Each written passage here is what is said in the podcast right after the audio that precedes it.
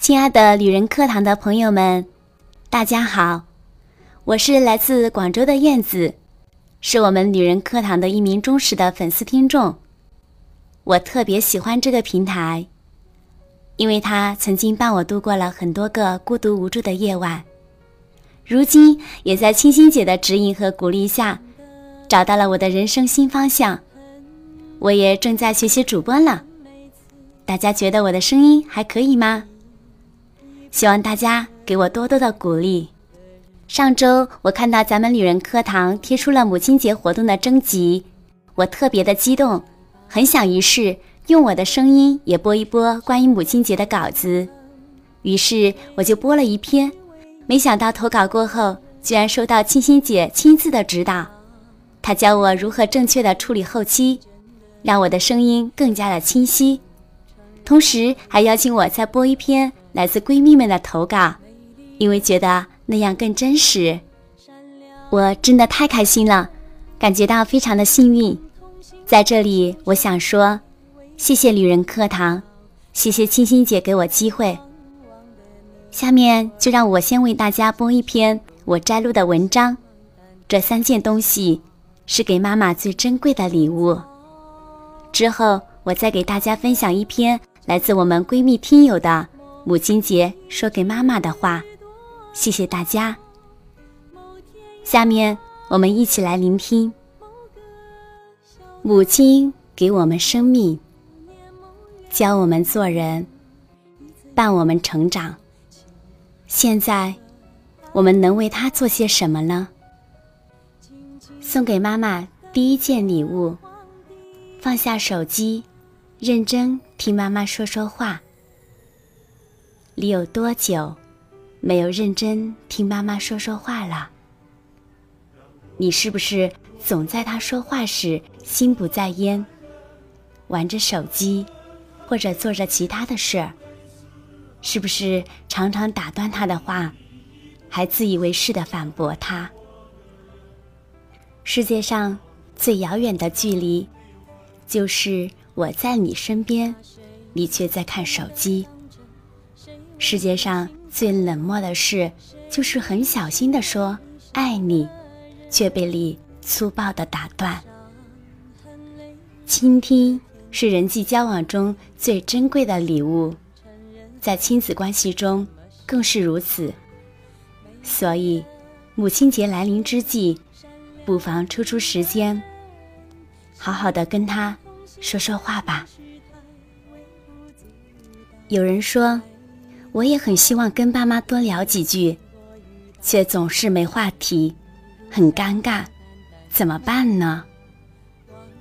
十点君觉得，你可以试试这几个小方法：一，用一个彼此都舒适的时间和场合沟通，无需太刻意，一起散步，一起准备晚餐，都可以。远离让你们分心的手机和电视，从最近他在做什么，喜欢吃什么，天气如何，身体如何聊起，慢慢打开话题。二，耐心，你们可能会意见不同，但你或许可以先听他说完他想说的话，不打断，不反驳，不质疑。也许那些你听起来没道理的话语，只是他在发泄情绪而已。你只需要多一些耐心，听他把话说完，就已经是很温暖的陪伴。三，鼓励和反馈，沟通是一种双向的互动。在妈妈说话的时候，你可以用一些简短的话，实时给妈妈反馈，比如。对的，是这样，也可以简单的重复他句子里的意思。只要踏出这一步，你大概就会觉得，其实和妈妈好好说说话，并没有那么难。好好听爱的人说话，就是最大的温柔。我们送给妈妈第二件礼物。试着理解妈妈的言外之意。心理学家说，在两个人的交谈中，如果只听一个人的话语内容，只能得到百分之三的信息，还有百分之九十七藏在他的语气、他的动作、他的眼神里。他说：“别乱花钱，省着点用。”你是不是觉得他嫌你工资低？他说。你看，你这乱七八糟的房间，从小都学不会收拾。你是不是觉得他在怪你懒？他说，在外面工作太辛苦，不如回家吧。你是不是觉得他认为你没能力？其实，这些琐琐碎碎的唠叨，言下之意，都只有一个。就是他在关心你啊。虽然他的话有时候并不太好听，虽然他难免会有强加给你的想法，你可以温和的听他说，然后坚定的把你认为对的事做给他看，而不是对他的话嗤之以鼻，或是逞一时口舌之快，将他说教的面红耳赤。其实啊，两代人价值观有差异，是再正常不过的事情了。但你们之间的爱，你们血浓于水的感情，不会因为你们对某件事情意见不合而消失。所以，亲爱的，你要学会理解妈妈的言外之意，读懂她，体贴她，关心她，不只是在这个母亲节。还有在未来很长很长的日子里，给他的一份非常珍贵的礼物。送给妈妈第三件礼物，教会她一样新事物。我的朋友莲子曾经告诉我，教会爸妈用智能手机，是他这几年来做过最正确的决定。他的妈妈常年来体弱多病。情绪敏感，他的孩子们常年不在身边，到了其他城市去求学工作。他从小没上过学，认的字很有限，一个人在家里总是很孤单。自从教会了他用智能手机，妈妈的生活完全变得不一样了。他不用艰难的打字，也不用担心打电话会打扰到子女的学习生活。想孩子们的时候，他就发个微信消息，随时随地的跟他们聊天。他学会了拍照，学会了发小视频，甚至还学会了用美颜相机自拍。当他想分享自己的生活，一张照片就可以表达千言万语。她甚至和姐妹们建了个微信群，每天约着做好吃的，跳广场舞。周末郊游，她说：“自从妈妈用了微信，她坐在家里唉声叹气的时刻少了许多许多，而且经常跟她视频没两句，妈妈就说自己要去跳广场舞啦。虽然感觉被冷落了，但她由衷的为妈妈的变化高兴。